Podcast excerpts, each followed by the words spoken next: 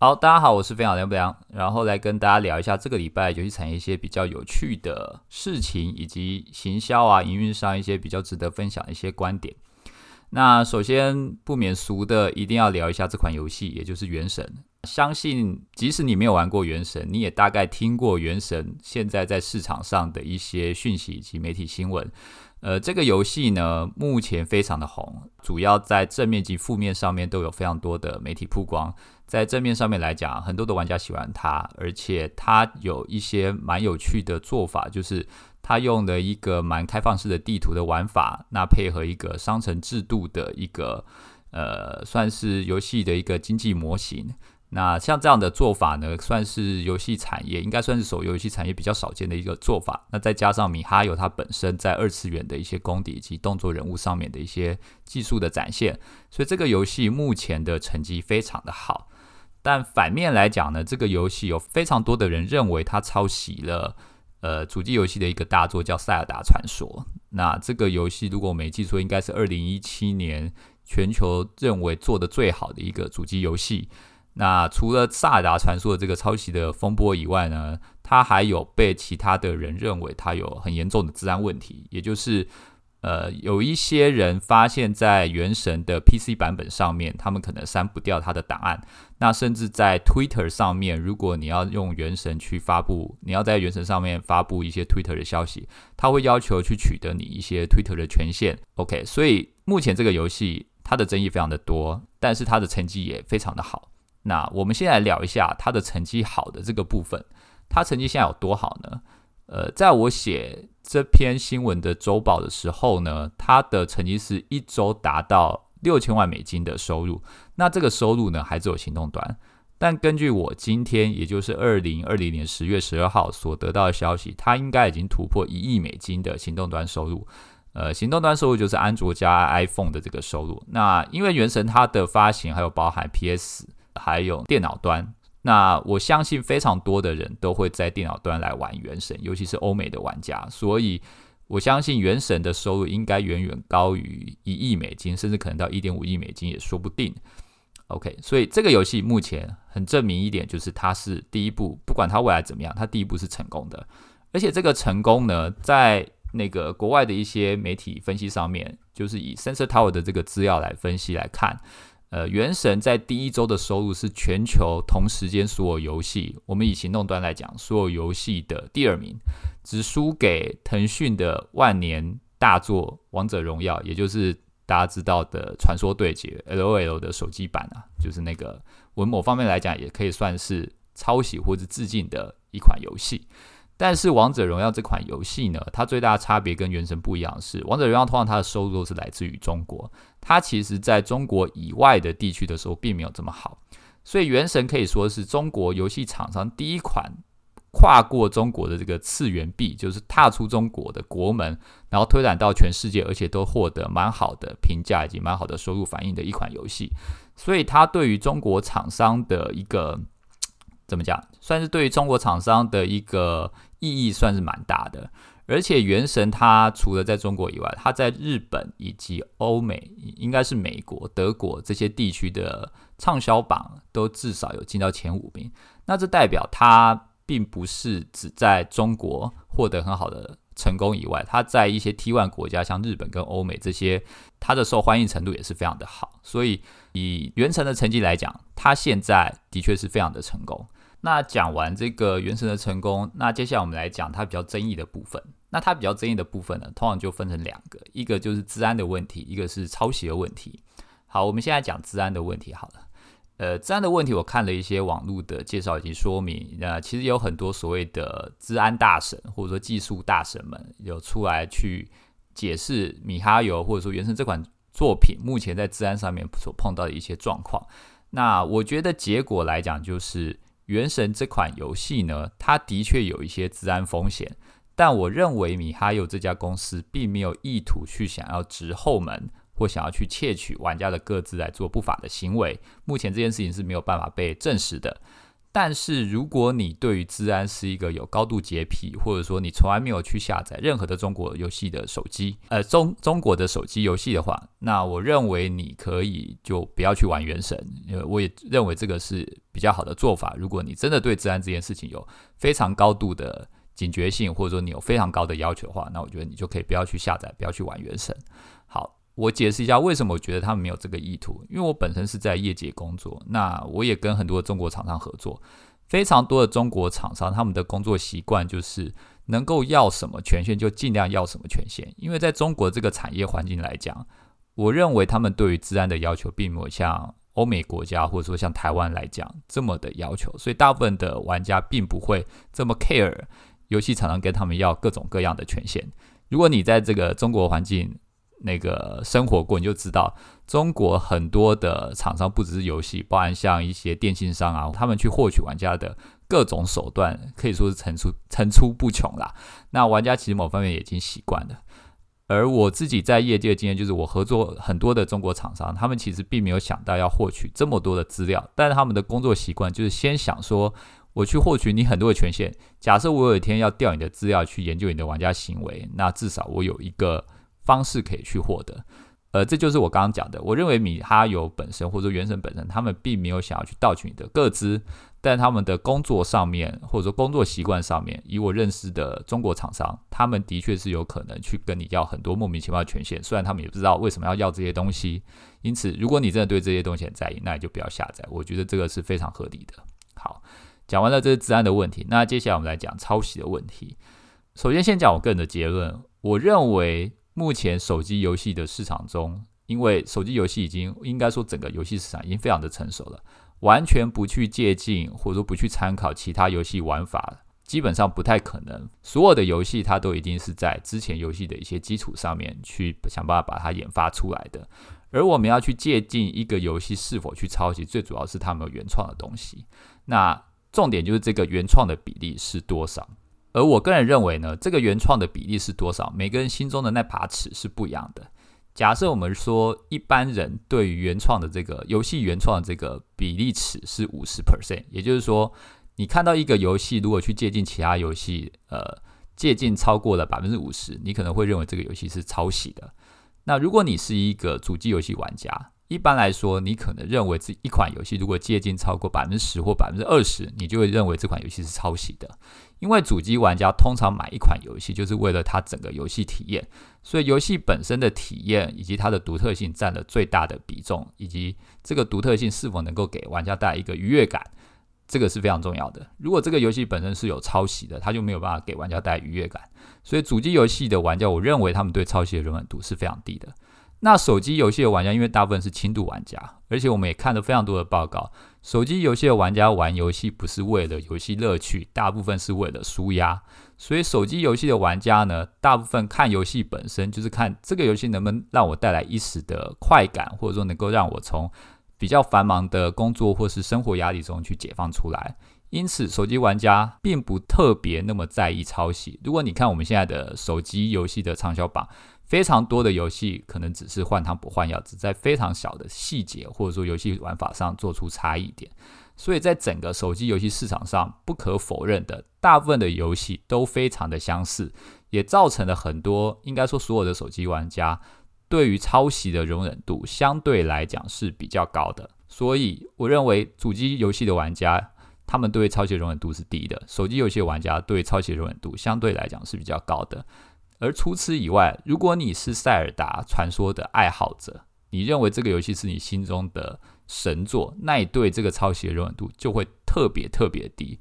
打个比方，像我自己，我自己是灌篮高手的爱好者，这个 IP 的爱好者。如果我今天看到任何一个漫画家去模仿灌篮高手去画这部作品，然后抄袭了百分之七八十，我也会非常的生气，因为他亵渎了我心中最完美、最纯真的那块乐土。所以我非常理解，如果你是塞尔达传说的爱好者，那你认为原神亵渎了你的心中的那块乐土，然后你会非常的生气，而且你会大声的质疑原神这件事情。那我觉得这是完全非常的合理的。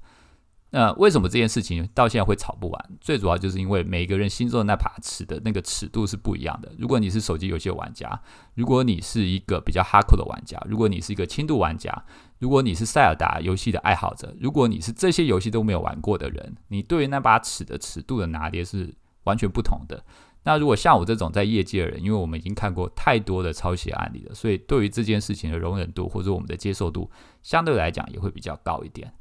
而我个人的立场是认为说，在一个正常的国家或正常的社会里面，各种不同的声音是正常的。也就是你如果有不喜欢或者喜欢的声音，我都认为玩家应该要大声的表达出来，因为这样游戏厂商才能够知道玩家或者说是市场的反应是什么，他们才能够针对这些游戏未来的开发方向去做些呃做出一些调整或改变。但是我不太认同，就是如果你认为这个游戏是抄袭，然后你去对那些不认为这个游戏是抄袭的人用道德绑架的方式说，因为你们害游戏产业沉沦，那我觉得这是不对的。因为当我们用道德去说明一件事情的时候，代表这件事情已经没有任何的论证价值了。那当一件事情没有任何的论证价值，它就没有办法去被讨论、去探讨、去找出一个对人类社会或者说对整个游戏产业一个更好的一个方向出来。所以，如果你喜欢或者你不喜欢这款游戏，你都可以大声的说出来，但尽量不要去攻击跟你不同意见的人，因为这个才是对整个游戏产业发展最好的一个方向。那这个是我对于原神抄袭以及治安的一些看法，那当然也提供大家参考。大家如果有不同的想法，其实也是可以提出来。好，那第三点我比较想要讲的是，现在原神的成功，它已经是一个既定的事实了。那对于这个既定的事实来讲，对于现在的手机游戏产业，它有什么样的影响呢？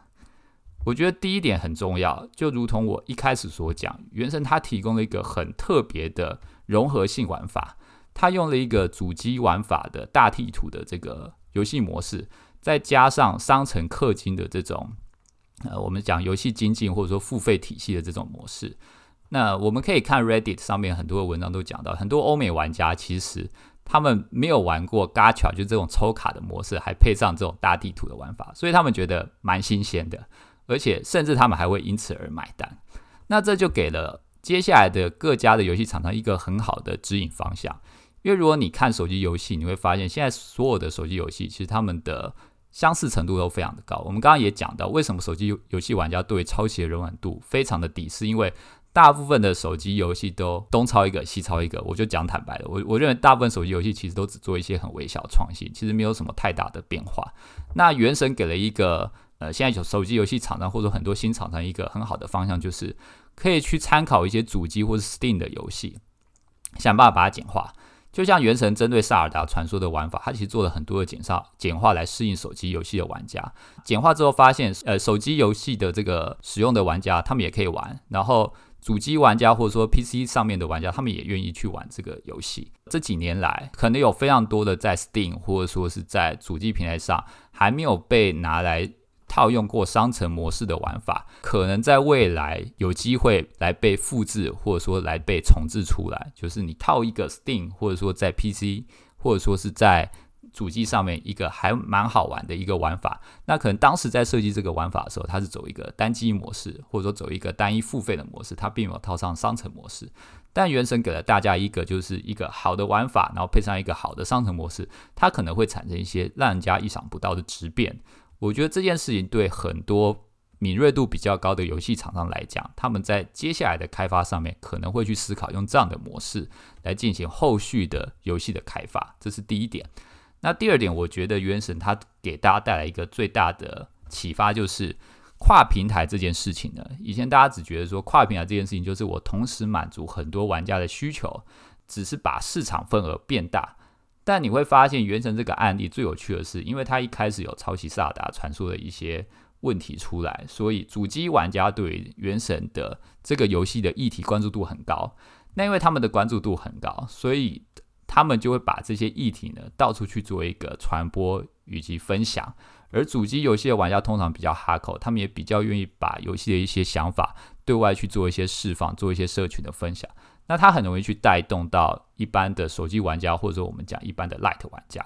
简单来讲，就是。跨平台这件事情呢，除了让更多人能够接触到以外，它还可以产生一个正向正向的循环，让主机游戏的玩家可以去带动一般的轻度的手机游戏的玩家，那让他们在社群上面产生一个重度去拉轻度的一个有效的这个比较好的这个交流。然后你也可以发现，像原神现在这样的交流，可以带动整个市场的声势做到极大化的部分。所以我认为未来有一个很好的启发，就是未来的三 A 级游戏。应该都会想要去采用主机加 PC 加手机同步发行的这个策略，期望在市场打出最好的一个声量。那我觉得这个是一个未来很重要的一个发展方向。所以刚刚讲了两点，第一点就是原神在玩法上面给大家一些启发；第二点是原神在于跨装置、跨平台这样子的分发策略上给大家另外一个启发。那我觉得第三点很重要一点是游戏玩法这件事情。虽然我们现在针对于抄袭与否这件事情，大家有很多的讨论，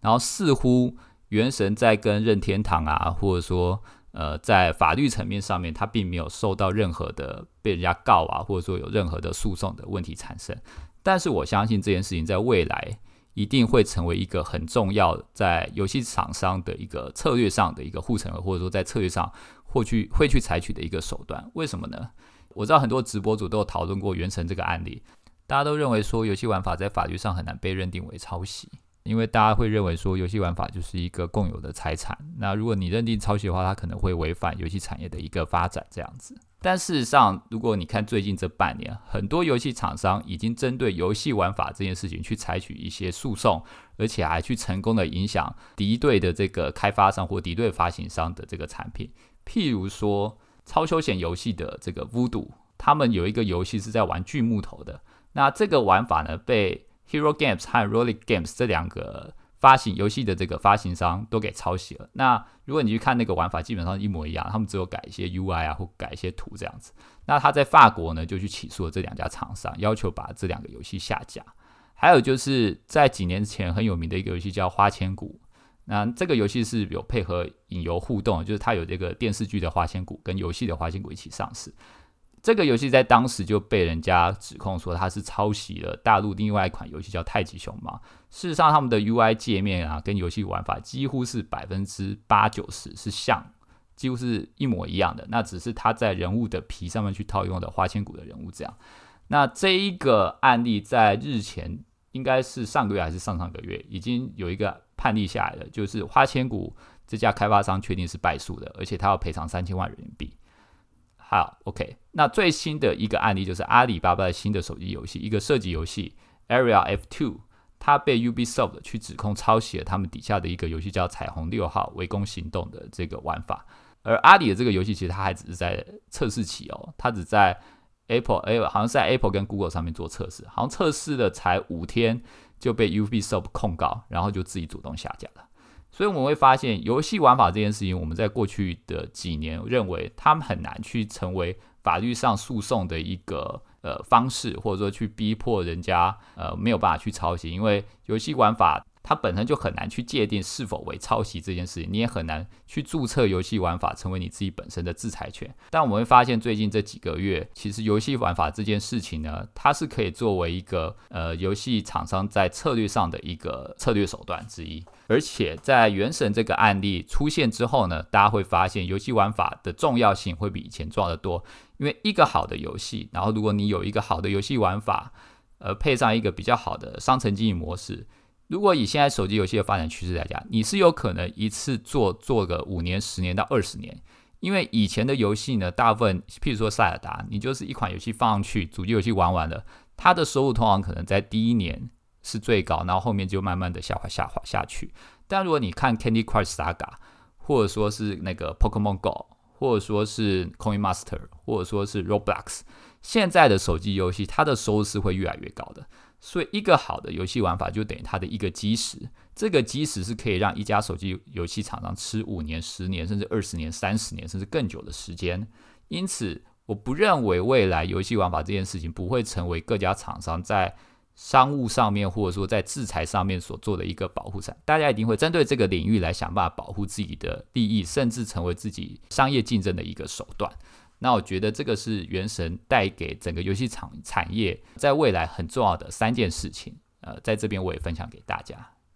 好，那最后我还是蛮想要聊一下这篇文章，就是我在 Game Maker 这个 YouTube 频道所看到一个影片。那他是在讲，就是说新的游戏公司容易发生的几个错误。那他也找了业界一些蛮知名的人士，包含在 EA 担任高管，或者是投资过业界很多知名公司的一些那个大佬，来聊一下，就是他们曾经犯过的一些错误。那我觉得这些经验都还蛮值得去学习的，这边也分享给大家。首先，第一个不要跟自己自己的第一款产品谈恋爱了，尤其是大部分的游戏厂商所成立的。第一家公司，然后的第一款产品通常都会失败，呃，大概百分之九十的几率都会失败。那因为大家想要成立一家公司，都会希望说自己有一些梦想、有一些想法，然后有一些对游戏的好的 idea，所以通常大家对第一个游戏都会非常的执着，你一定会非常希望这个游戏是成功的。那你看到它的数据下滑，或者说它一开始的市场反应是不好的，你一定会想办法救它，但不要跟他谈恋爱，就是。你要去判断说这个游戏你学习到了什么，然后你可以从这个游戏的发行或者说游戏的研发本身，让自己的团队怎样去磨合，或是可以发现自己团队哪边是有不足的，要想办法去变强的，而不是说一直想办法把这个游戏从深渊里面救出来，因为百分之九十的几率呢，这个游戏都不会成功，你再怎么救也都不会成功，只是浪费你的人力资源跟精力而已。当然，如果你第一款就成功，那你应该要好好的把它做下去。但是如果你不成功，就要好好的把它放弃掉，然后去重新的评估自己，呃，有没有什么地方应该要再重新做得更好这样子。然后第二个，对于新创团队来讲，最重要的就是速度，速度代表一切。跟大部分的大公司比较起来呢，新创团队如果没有办法在速度上能够做出一些优势的话，其实跟大公司比起来没有什么竞争的比较性可言。那大公司之所以会有很多的市场空缺，会让新创团队有办法冲进去，其实最主要就是他们的弹性以及他们的速度通常不够快，它可能会有很多资源要跟总公司调，会有很多的部门以及沟通协调事情要想办法去应付。那这些都是十个或者二十个人所组成的新创游戏公司所能够击败大公司的部分。所以，不管你的第一款成绩，呃，第一款游戏是成功的，或者你的第二款游戏是成功的，只要是在手机游戏这个产业。在这篇文章的这则影片里面，大部分人都认为说，保持一个弹性而灵活的一个小团队其实是很重要的，也是很必要的。那最后一点，我觉得很重要一个就是，所有的事情都要快，但是我有一件事情是不能快，就是找到对的人。这件事情，我相信如果你看很多的管理书籍，大家都会提到。但像我自己本身也有去创立过一到两家公司，其实这件事情非常重要，因为你在一开始所找到的人，如果跟你是不 match 的，或者说在文化上跟你是不一样的，如果你没有对于这件事情保持敬畏或者说保持谨慎的话，当你回过神来，你就会发现你所找的人大部分跟你的公司发展方向，或者说跟你的组织文化，或者说跟你想要走的这个管理风格，都会越来越不一样，而且可能会跟你有一个相违背的状况。那当你发现这件事情的时候，可能通常是你已经有公司一半的人都跟你的想法或跟你的做法是相违背的。在这个时间点，你要再去处理这些人，想要办法想要去改变他们的行为，或是想要解雇他们，难度都非常大。大家可能不要觉得自己很容易就可以解雇人，这件事情没有这么容易，而且。尤其是我在游戏产业这么多年，大部分在游戏产业的人都相对来讲比较纯真，也比较没有那么的，我可以讲心狠手辣啦。就大家其实都是一个很善良的人，那大家其实也都不太希望能够，呃，不太希望对身边的人不好，也不希望伤害身边的人。所以最好的方式是你在把管一开始的这个面试，或者说一开始审核人进来的这个阶段，你就要很严格的把控好，这样才能够避免后面让你自己。痛苦，或者说让你的团队成员痛苦的这个事情发生，而我觉得这个其实是这篇影片呃很重要的这个几个建议，大家是可以去参考的。好，那我今天所讲的这些东西呢，其实都在我的飞鸟良不良的游戏营运周报里面有，大家可以搜寻 Facebook 我的粉丝团，只要你搜寻飞鸟良不良，然后再打一个空格游戏，应该就会跳出我的粉丝团。呃，我的这个游戏周报大概是每周会更新一次。如果大家有兴趣的话呢，可以每周来看一下我的粉丝团，看一下有没有什么新的游戏的资讯、新的游戏的知识。然后我是以一个业内的人的角度来跟你分享我自己的看法跟观点。好，那我们今天的 p a c k e t 就到这边，谢谢大家，谢谢。